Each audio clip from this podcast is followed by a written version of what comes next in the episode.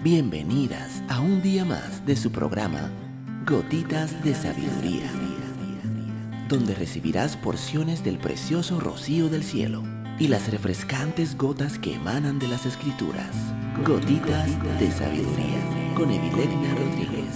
Saludos, mi nombre es Evilegna Rodríguez.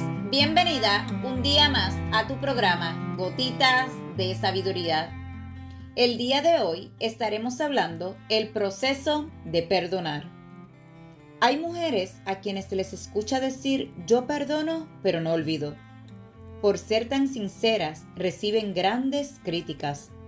Sin embargo, científicamente hablando, su argumento es totalmente correcto. Todo cuanto nos acontece queda registrado en nuestra memoria.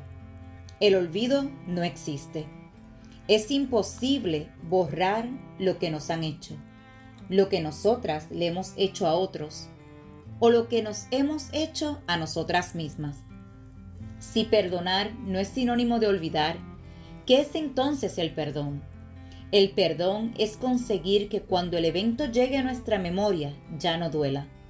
Según va pasando el tiempo, el suceso nos va doliendo menos. El dolor es el medidor que nos indica por dónde vamos en el proceso. La palabra perdón es una palabra compuesta de per y don.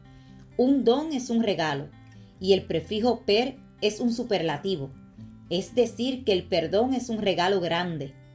Sin lugar a dudas, cuando ya no te duele, te has dado un gran regalo.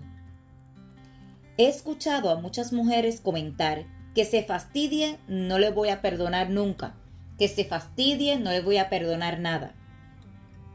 Pero ¿quién es la que se fastidia si no perdona? El que vive en amargura es el herido. Por eso el perdonar no tiene que ver con quién nos ha lastimado. De hecho, la gran mayoría de las personas que nos hirieron todavía no se han enterado o nunca nos van a pedir perdón. El perdonar es como construir un puente por el cual tarde o temprano nosotras mismas tenemos que pasar. Total, al fin y al cabo comprendemos que quien nos ha fallado es porque le han fallado primero. Recuerda que nadie puede dar lo que no tiene.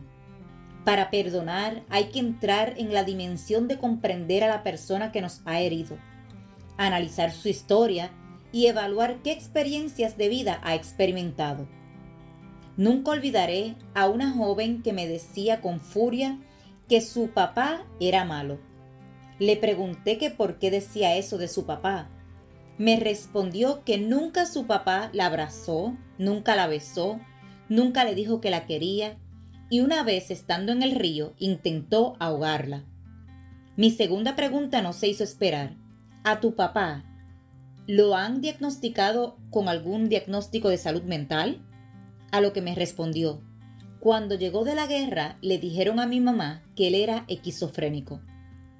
Busqué de inmediato el libro de diagnósticos de salud mental y fui explicándole a la joven uno a uno los criterios de la esquizofrenia, de los cuales el primero es incapacidad para demostrar afecto. La joven lloró mucho al finalizar la sección, pero esta vez diciendo, mi papá no es malo, mi papá está enfermo. La gran mayoría de las personas que nos hirieron todavía no se han enterado. Cuando comprendemos los procesos emocionales de quienes nos han lastimado, aportamos mucho a nuestra sanidad interior. No es justificar a quien nos ha hecho daño, porque nada justifica a quien te ha hecho daño, pero cuando lo entiendes, te sanas porque sabes que lo que hizo no necesariamente fue en forma planificada, sino que lo hizo porque no tenía las herramientas para actuar de otra manera. En la experiencia práctica me he percatado que las personas a quienes más necesitan perdonar los pacientes son sus padres. Lo impactante de esto es que cuando nos enfrentamos a la curación de la herida, podemos entender que nuestros padres son dos niños heridos adultos. Esto no quiere decir que no seamos conscientes de que nos lastimaron muy profundamente y que esas heridas han tenido consecuencias muy perjudiciales para nosotros, que así como los entendemos a ellos, también nos entendamos a nosotros.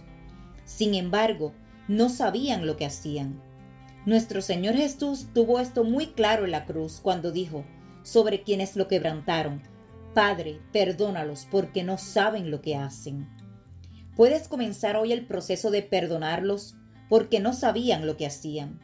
Cuando entramos en esta comprensión, sustituimos el coraje por misericordia y en lugar de lanzarles las piedras, sustituimos esas piedras por amor. ¿Qué elementos influyen en cómo se da el proceso de perdonar y cuánto tiempo dura? Indiscutiblemente, de quién proviene el daño tiene una gran influencia.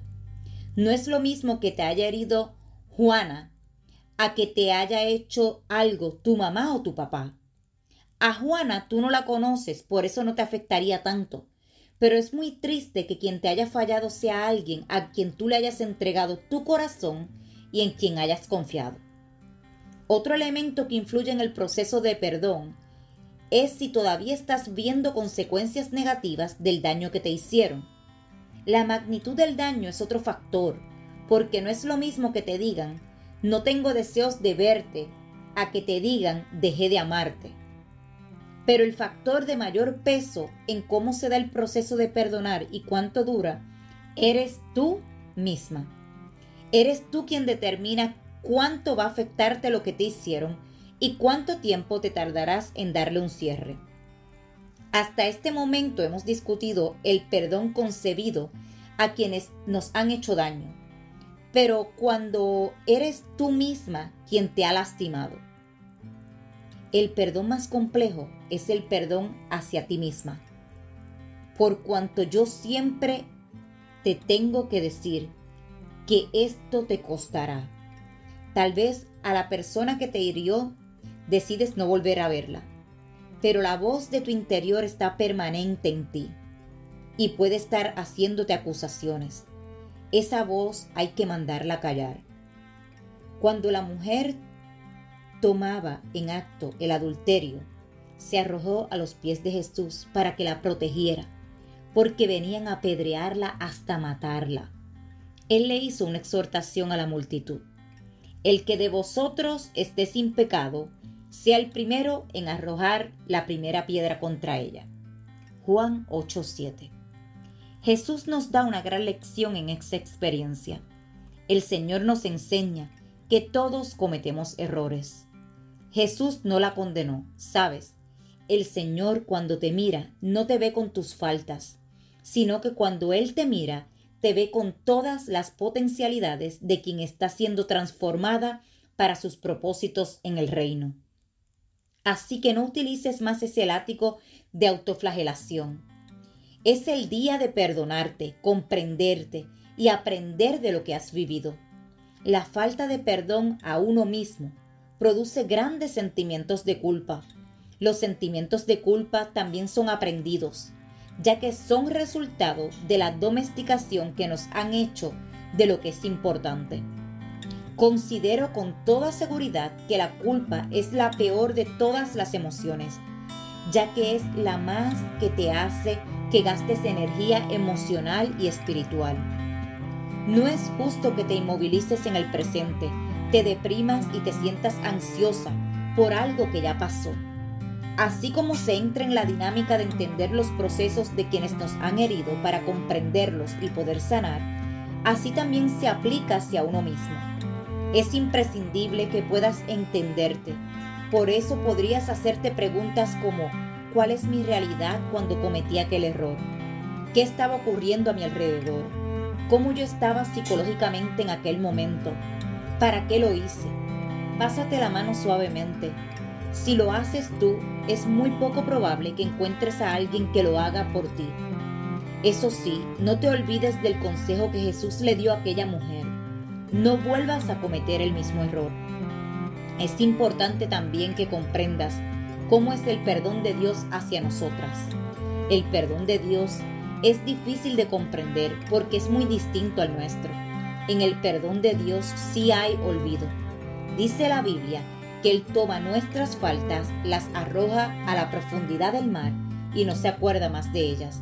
No te pongas el traje de buceo. Cuando ya Él te perdonó, no tienes que ser busa para buscar nuevamente lo que hiciste y autoflagelarte. Te pido que comiences ese proceso de perdón, de perdonar a otros, pero también de perdonarte a ti misma. Si esta gotita de sabiduría ha bendecido tu vida el día de hoy, te pido que la compartas con otra mujer y te espero el día de mañana en nuestra próxima gotita de sabiduría.